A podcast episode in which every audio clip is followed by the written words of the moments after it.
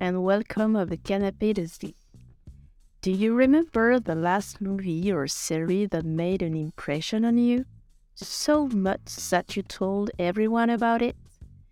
Or the last intense emotion felt in front of a scene or a character to the point of thinking about it again for several days?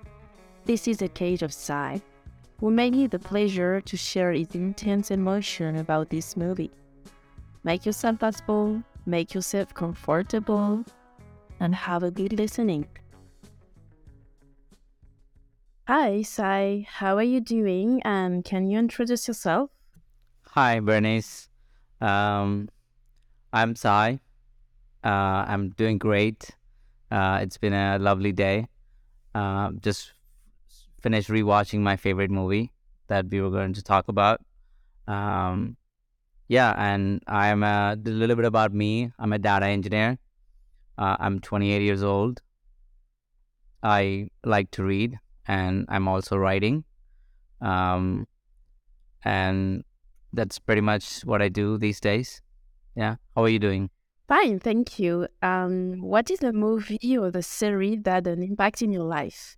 Um, so there's so many movies to pick from. It's kind of hard, but I wanted to talk about Fight Club today as uh, my favorite movie uh, because of no, because of what it um, how it transformed my life as in how how it changed the way I thought about certain things. Um, so that's what we are talking about today. Yes. And can you explain to us what the movie deals with um, so Fight Club's written as a it was first a novel uh, and then it became um, uh, then they made a movie out of that. Fight Club's uh, written by Chuck Palahniuk.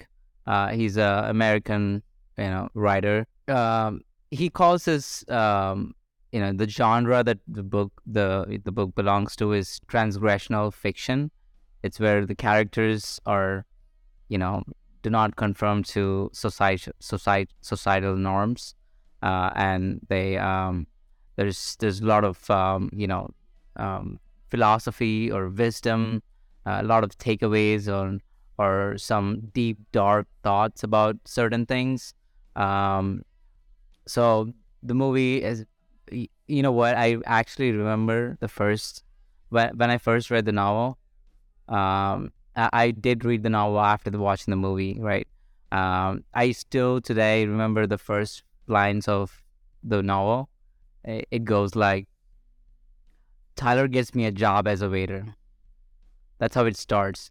And then now it's like I have been so I've been reading Chuck Palahniuk for a long time now, um, ever since, and he has influenced a lot of my writing.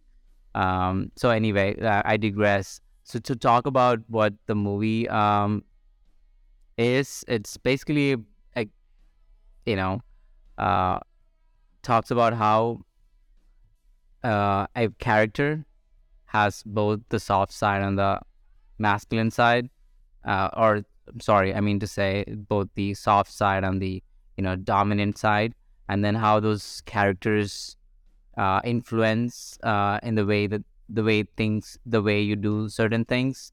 Um, so uh, it's it's a lot of drama, and I, have never done a podcast on the movie on a on my favorite movie, but uh, the characters I, I, I don't want to, if, if, somebody hasn't watched the movie already, listen to this podcast. I don't want to give out any spoilers, but it's uh, basically about someone someone who is tired of, you know, um, being consumed by uh, American advertisement, um, American consumerism, um, and who wants to break free and, you know, look at world from a, uh, you know, a non-consumer non-consumeristic point of view um, so I guess pretty much that's like a synopsis of the uh, movie. Yeah, totally. Uh, but I noticed the, the satire of the consumer society and the pressure of the society during the movie. And I quote like Tyler Durden, played by Brad Pitt. He said, You are not your work. You are not the money you have in the bank. You are not the car. You are not your wallet But there is a paradox because we can observe a lot of product placement in the movie. Did you notice that? You're job. You're not how much money you have in the bank. You're not the car you drive. You're not the contents of your wallet. You're not your fucking khakis. You were the all singing, all dancing crap of the world. Yeah, we are not your job. You're not your clothes. You're not. Um, yeah, yeah. I, I don't remember the exact lines, but I do notice that. So, are you agree with the satire of the consumer society in the in the movie, or what do you think about it? Um, it's um. Okay, so this might sound a little bit off because I'm a consumer. I like. I mean, I like. I have a lot of products, a lot of gadgets, and I do get into consumerism. You know, I mean, I I do consume a lot of um, what America has to offer, for example. Um, but what I think he's talking about is that to be mindlessly, without thinking, be influenced by consumerism, and uh, actually, this is this quotation that you uh, um, you know uh, just uh, just read. It's he says that you're not your job, you're not your money, you're not the money in your bank.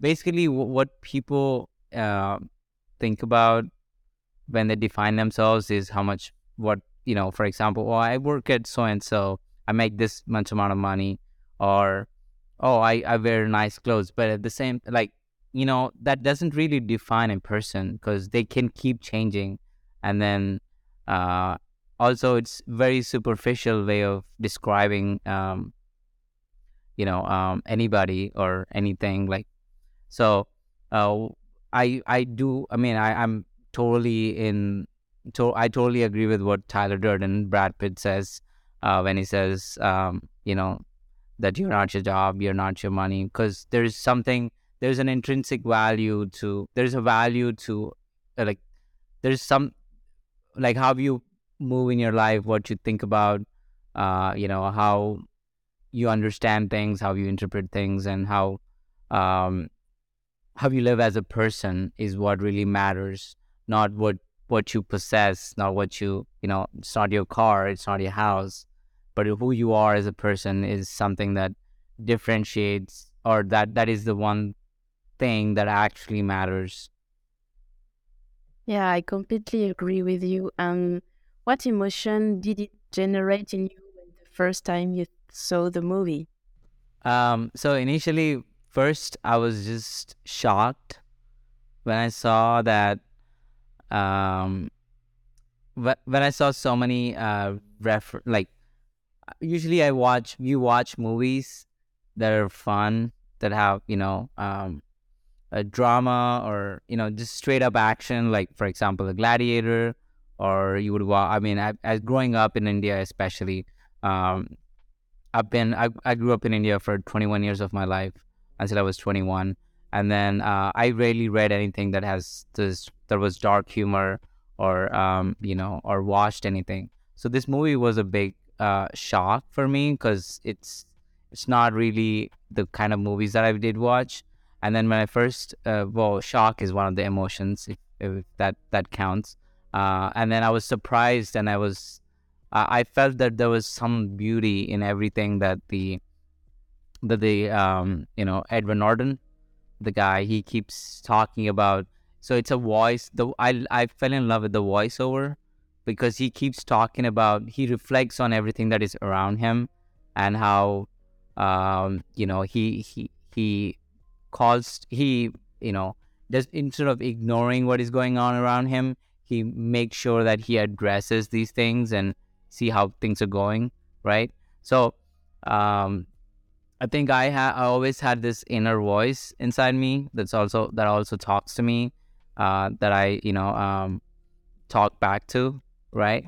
And then whenever I, wa- I whenever i when i watched the movie i uh, immediately was able to feel um, feel peaceful or feel connected uh, in the sense that oh he's uh, you know he's reflecting on things or it, there, there could be good bad or there could be a bad reflection or could be saying something that's that's not complete nonsense but um yeah so it's it's it was it, it was a it, uh, that movie changed the way I thought about movies and writing and I did explore um you know other experimental movies like this after that Yeah, but you feeling that you you say it, but did you feel like is a mental health of the main character like the schizophrenia? Do, do you remember of uh, the feeling of him? he uh oh i do remember the feeling what what you're talking about how he's how tyler and uh you know uh, uh, how brad pitt and edward norton are really the same person right? And how he has two minds about it like he can't even uh, uh, is very schizo right? Um it's not really about i mean uh, i don't know at least initially i you know it's obviously the movie you you were shocked by the uh, by the by the time you finish the movie you're shocked. I was like oh wow i did not expect this right but initially i it's not really about split minds. I guess a lot of us have an inner voice or, or the other side. Um i mean it's not a serious condition. I mean well i don't know how um uh, it's funny because if i uh, like what i mean is, is that i'm not schizo okay? But it's like i do have that voice inside me that that guides you or like that that you talk that you speak with that brings out the truth. There's this higher everybody has a higher self and a lower self right? Uh higher self is where you fit in with the society and then you say you know say things that people want to hear. Uh, but at the same time there's this lower self that has desires and uh, strong emotions and a uh, bunch of other things that tend to come out when you got drunk or when you had too much coffee or you didn't get enough sleep so i guess that that exists in everybody's um, um, you know mind Yeah, yeah, yeah, for sure. But um, we can speak about uh, when he met Marla, the other character, who was also doing the same thing as him, and he realized he's a part of his imposture. when he met Marla and he says, so when he meets Marla Singer, he goes, he can't sleep anymore. He has insomnia again. It's because he, I mean, because he lived a lie, as in he thought, everybody thought he was dying. And then when Marla, uh, are you saying she's an imposter? Like he feels like an imposter, like a fake person? Yes, exactly. Because when he saw her, he thinks she's an imposture, but he do he does the same. Yeah, sure. Um, I th- I think um, you know, um, Edward Norton's really um, um, you know, trying to let, trying to, trying to. He's a very emotional person. He, you know, as you see in the movie, right?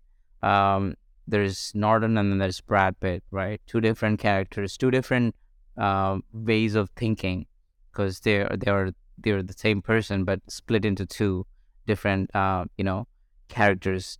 Um, so he's trying to let go of his, um, you know, he's trying to connect emotionally with people, and then he joins these groups. He's crying all the time with them, and then he's listening to them. He feels he wants he wants to feel loved. He wants to feel, uh, you know, a relief uh, from all the things that are going on in his life and the things that he can't understand. Um, so when he meets Marla, um, it's it's like he just realizes that that she's also doing the same thing, but it's it's like he's okay with that, I think, and And she ruined everything. This is cancer, right? This chick, Marla Singer, did not have testicular cancer. She was a liar. Power Ed.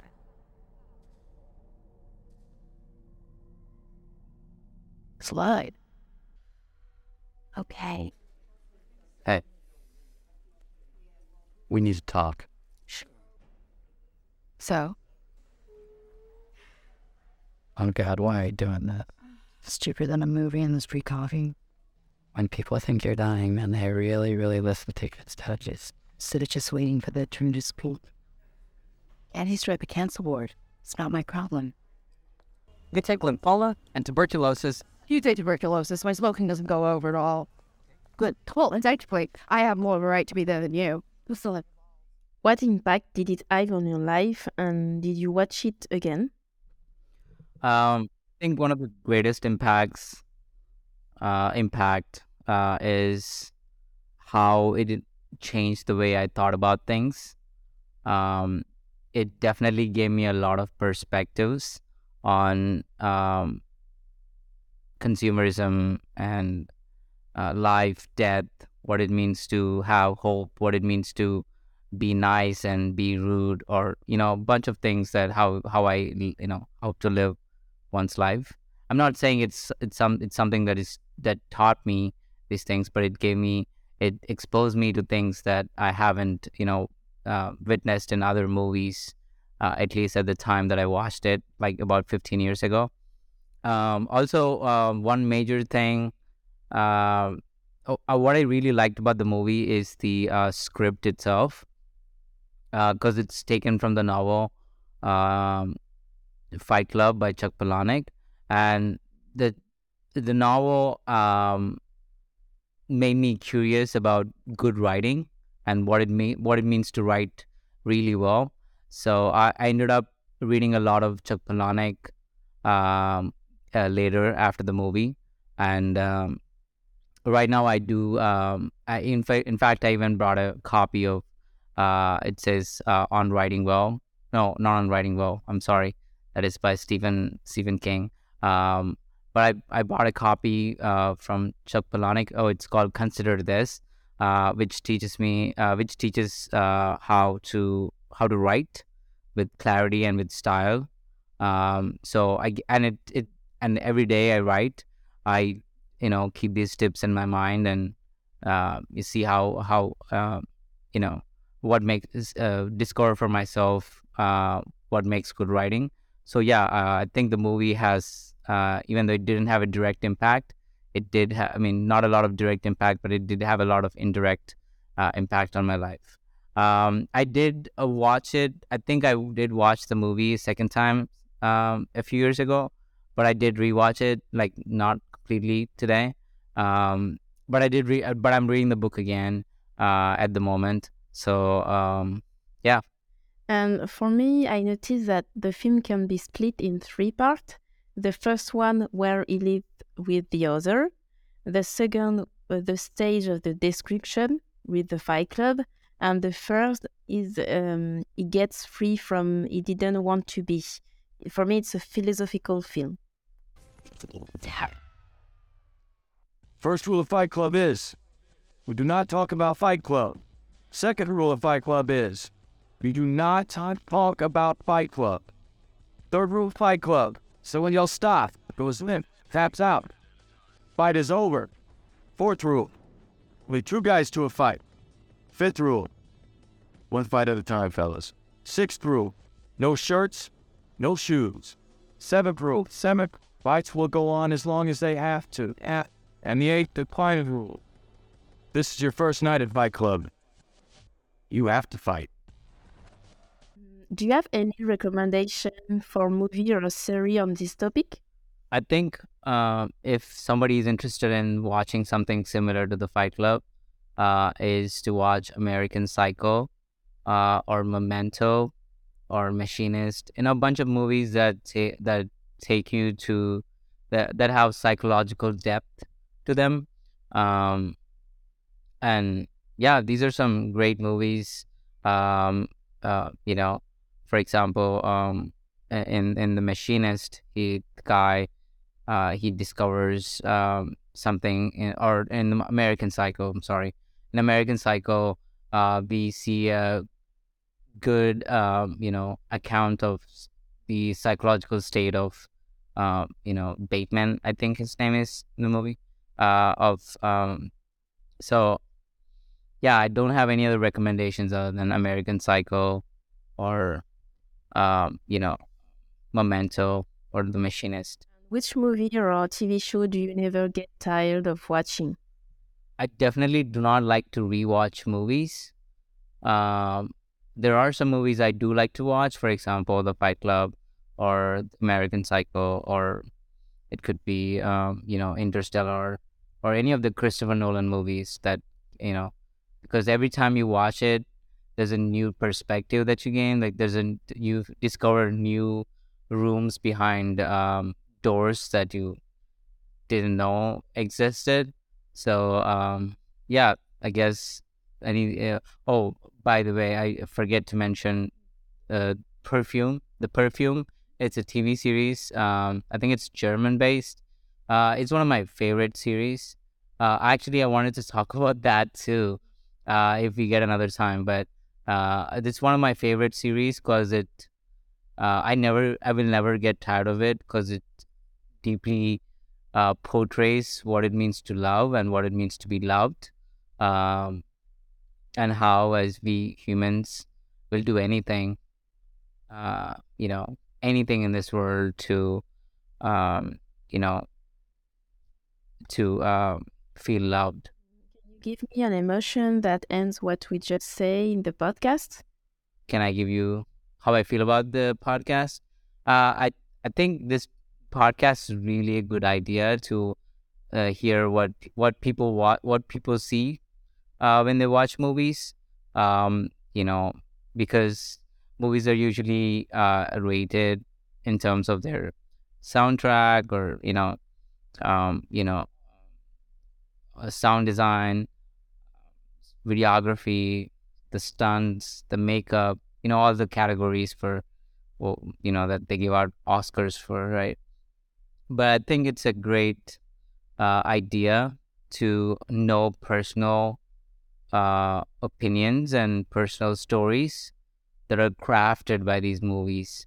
Um, because when one, somebody watches a movie and then their lives, you know, tend to be dif- different, you know, whether for good or for bad, but to uh, to be able to capture those thoughts uh, and then make make them available for um, you know everybody else to see how people are thinking about movies and how people or series and how they make decisions in their lives um, based on what they watch you know indirectly uh, i think it's a great idea. I'm really happy to be part of this podcast. Um, it's it's it's amazing. Uh, i might be stumbling and you know not fully prepared for this but i think it's it's one of the uh, it's one it's a unique experience for me.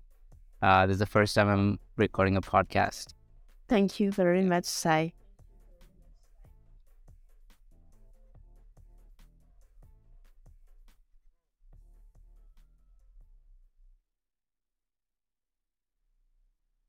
Yeah thank you. Thank you for having me